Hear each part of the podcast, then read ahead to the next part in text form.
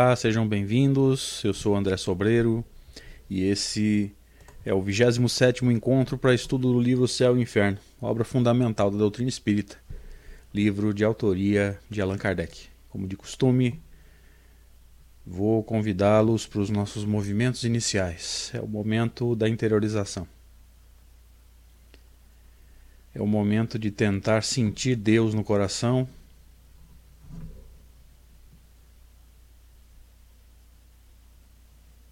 e tentar sentir esse amor e essa confiança que vão fortalecer a nós mesmos na caminhada. Amigo Jesus, Filho mais velho de Deus entre nós, Espírito puro, governador espiritual do planeta, muito obrigado por essa oportunidade de estarmos reunidos, Senhor, buscando conhecimento, buscando entendimento, o conhecimento que liberta, trabalhando, Senhor, pela libertação de nós mesmos, libertação principalmente das nossas imperfeições, Senhor, do orgulho e do egoísmo, do qual todas elas derivam.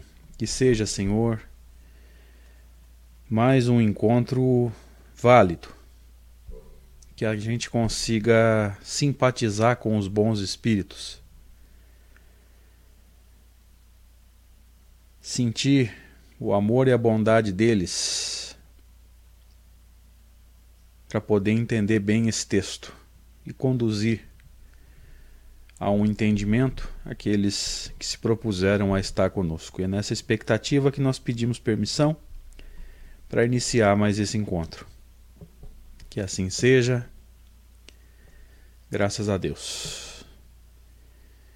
Como sempre, eu queria começar o nosso momento de reflexão agradecendo a presença de cada um dos amigos. Dezenas de amigos estão sempre conosco todos os sábados, buscando esse conhecimento conosco, de braços dados. E eu peço a Deus que envolva cada um de vocês e retribua essa bondade Quero agradecer também os nossos amigos da Rádio Deus Conosco, que gentilmente se propôs a transmitir esse estudo, salvo engano, três vezes na semana. E fica a nossa gratidão então a esses amigos que têm nos ajudado na divulgação do conhecimento dessa obra extraordinária de Allan Kardec, onde a gente tenta entender. Kardec facilita, mas tem que haver o nosso esforço também, né? A gente tenta entender a chamada justiça divina. Então, obrigado a cada um que tem nos ajudado de alguma forma no processo de transmissão desse conhecimento, divulgando o estudo, compartilhando o vídeo, etc, etc, etc.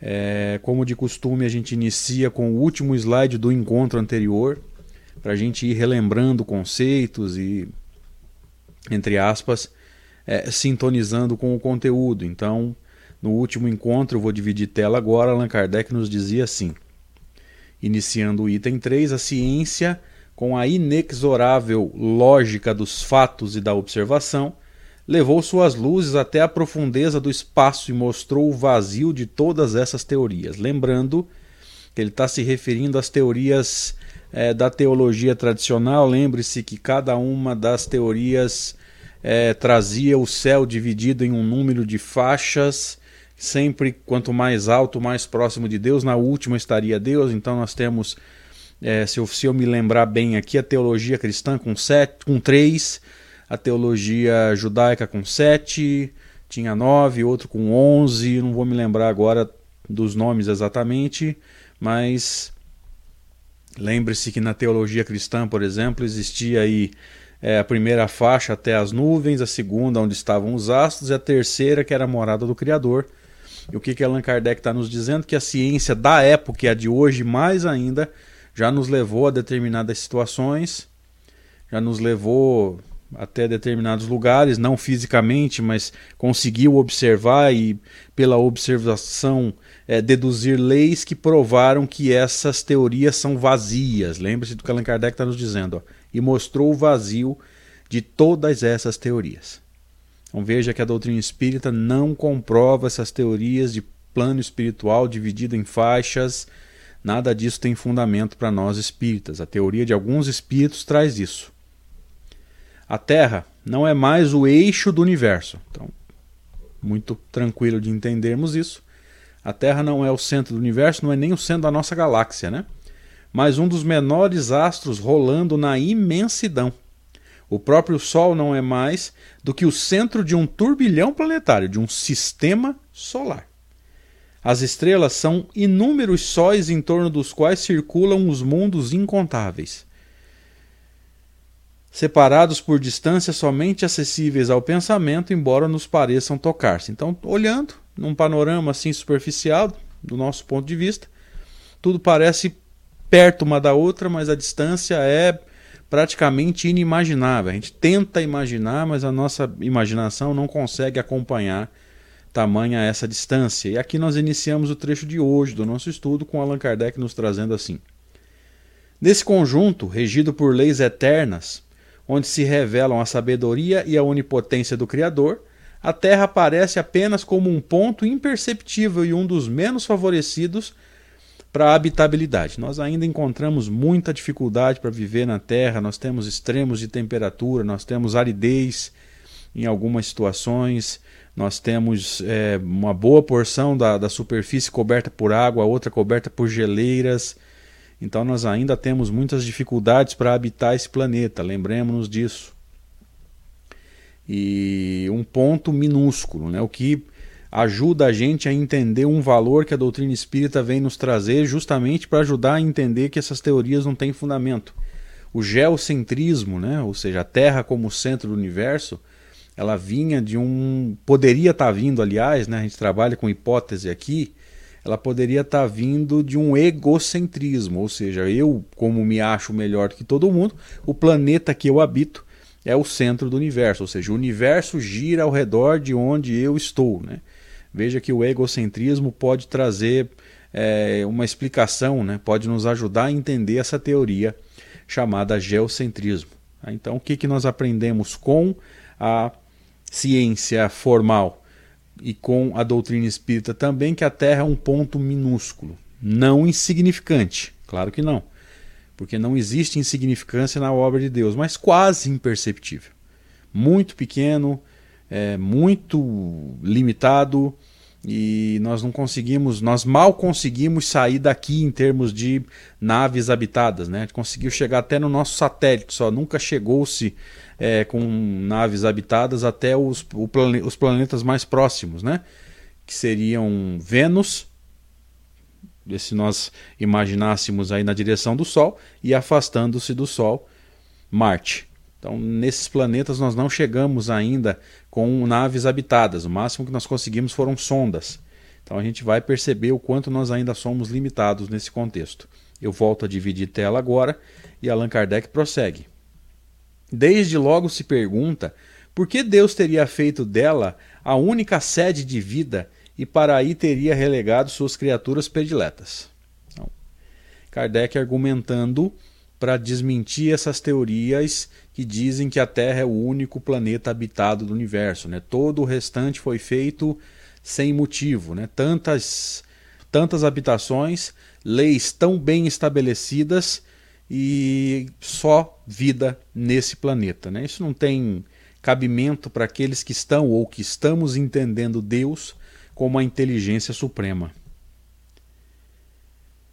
Tudo ao contrário anuncia que a vida está em toda parte, que a humanidade é infinita, como o próprio universo.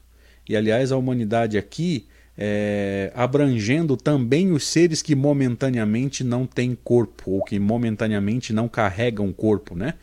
O que vai nos ajudar a entender que esses planetas que Kardec chamou de transitórios, os mundos transitórios, eles são habitados espiritualmente. E não há planetas, portanto, inabitados espiritualmente, embora ainda haja os não habitados fisicamente. Né? Os mundos primitivos, lá na, na sua formação, impossibilitam a vida física, mas não quer dizer que não haja vida espiritual. A humanidade é infinita como o próprio universo, e a doutrina espírita nos ensina que, além de vida em outros planetas, evidentemente planetas em estágios diferentes de evolução, nós vamos encontrar também é, vida espiritual, né? É, um, todos os planetas habitados espiritualmente. Ok? E ele prossegue. Revelando-nos a ciência mundos semelhantes à Terra, Deus não podia tê-los criados sem objetivo. Você vê que a própria ciência, no tempo de Kardec, já dizia que existiam mundos com é, condições de vida parecidas com a Terra. Os espíritos já tinham revelado isso para Kardec. Lembre-se que nós estamos estudando um livro cuja primeira edição foi, foi, foi publicada em 1865. Então Kardec já tinha uma boa gama de material para dizer isso, né? que os espíritos haviam revelado a ele que existiam muitos planetas no mesmo nível evolutivo que a Terra e planetas em condições de vida parecidas com a Terra, né? com corpos é, derivados do carbono, que é o que a nossa química é, nos ensina hoje, a chamada química orgânica, né? dizendo que os corpos orgânicos ele tem um, eles têm um esqueleto carbônico. Né? Nós somos, a nossa matéria é derivada de carbono. Então, em 65 Kardec já tinha condições de afirmar isso, né? Kardec já tinha condições de afirmar que os espíritos lhe transmitiram que havia muitos planetas com condições de vida biológica parecidas com a Terra. Então, achar que ali tem condições de vida biológica e achar que não tem vida é, não faz muito sentido se nós pensarmos o Criador das leis, o Deus que nós enxergamos em doutrina espírita, como sendo inteligência suprema e criando um planeta em condições de ter vida sem colocar a vida lá. E nós vamos prosseguindo com o texto aqui. Kardec diz assim: ele deve tê-los povoado com seres capazes de governá-los. Olha só. Então ali tem que ter vida mesmo que seja um mundo em evolução como a Terra também já o foi, né? Até que o primeiro é, primeiro ser vivo conseguisse habitar esse planeta, mas é, tem que ter vida. Se não tiver vida física ainda, pode ter vida no sentido espiritual. Começando o item 4, Kardec nos diz assim: as ideias do homem são em razão do que ele sabe. Lembre-se, a própria sequência pedagógica vai nos dizer que a gente trabalha sempre com o que a gente tem em mãos. A gente parte do conhecido para o desconhecido é, no trabalho de, de aprendizado, no trabalho de, de ganho de conhecimento. Então, olha que interessante. É, como nós tínhamos estudado alguns capítulos atrás, é, que no entendimento da vida a gente trabalha primeiro com o que a gente tem em mãos, né? o que é concreto, o que é positivo para nós. Vamos associando essas informações e o positivo ou concreto para nós é a vida física.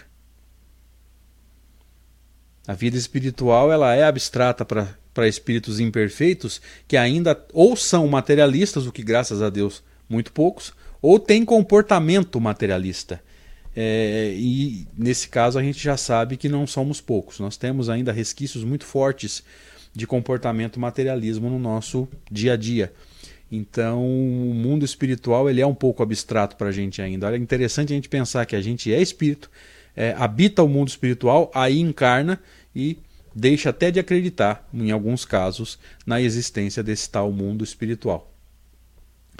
Então a gente volta para o texto aqui para ir amarrando as informações. Nas ideias do homem são em razão do que ele sabe, ou seja, a gente forma nossas ideias e as nossas crenças de acordo com aquilo que a gente já conhece.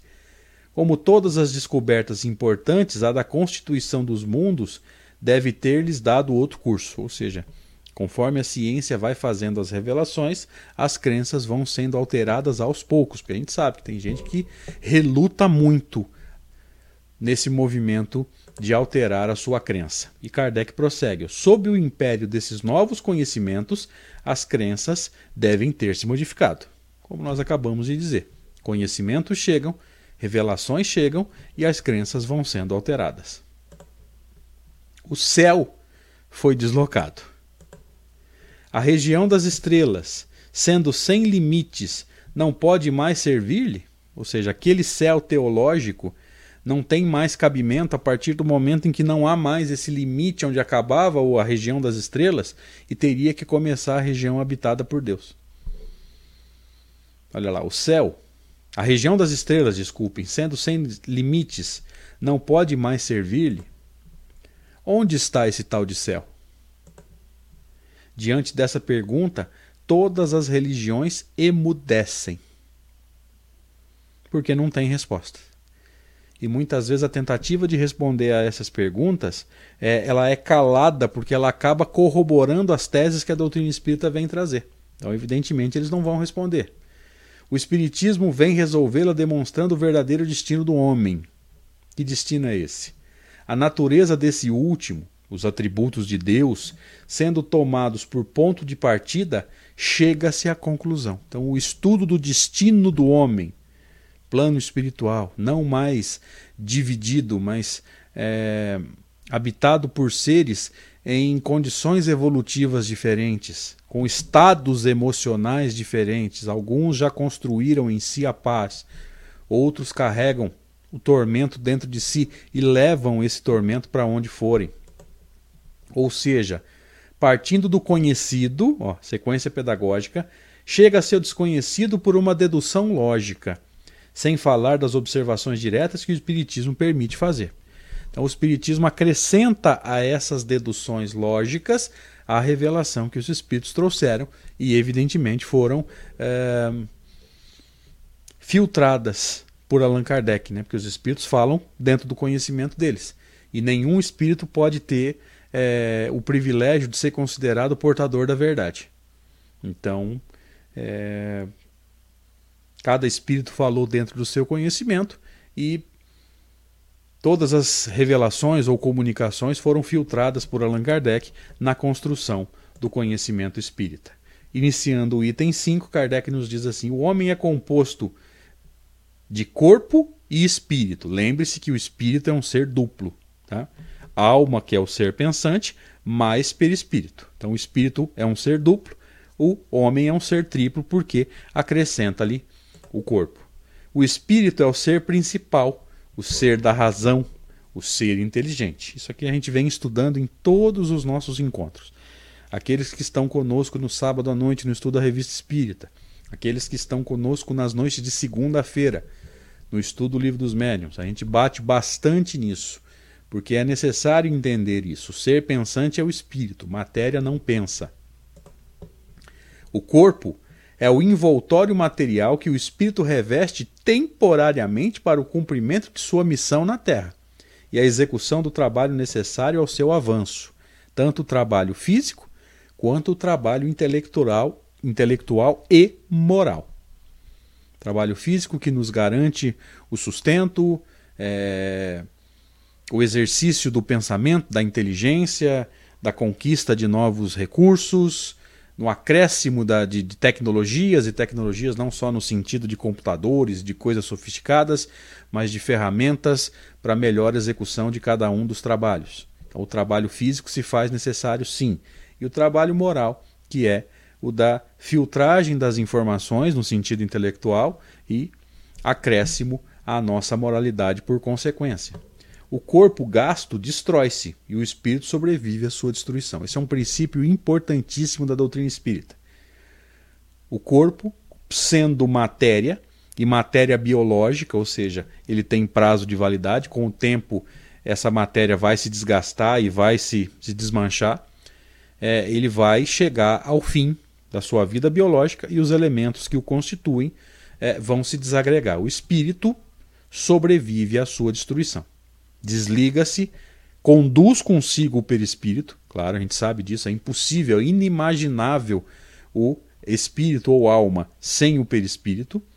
E ah, esse ser imortal, portando o seu corpo fluídico, segue a sua caminhada independente do corpo. Sem o espírito, o corpo não é mais do que uma matéria inerte, como um instrumento privado do braço que o faz agir. Por exemplo, um lápis uma caneta, uma tesoura, ou seja, a tesoura sem a mão que a maneja, o lápis sem a mão que o, utiliza para escrever, já não tem função. Então, o corpo sem o espírito, dentro dessa analogia belíssima que Allan Kardec nos trouxe, é, sem serventia, se o espírito não o habita.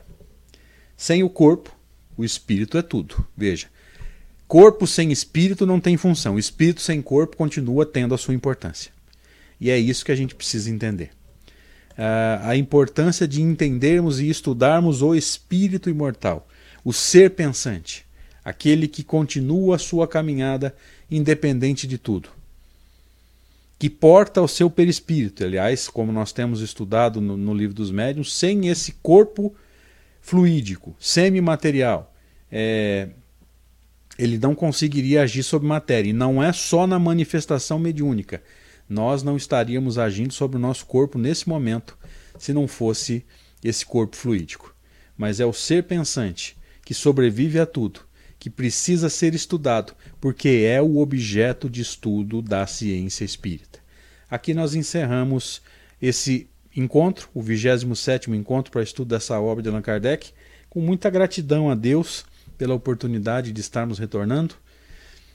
Com gratidão aos amigos que têm estado conosco, aqueles que têm acompanhado pela rádio, e rogando a Deus que envolva a todos nós na continuação dos nossos esforços de entendimento da doutrina espírita do jeito que Allan Kardec nos deixou. Obrigado, gente. Fiquem com Deus. Até mais.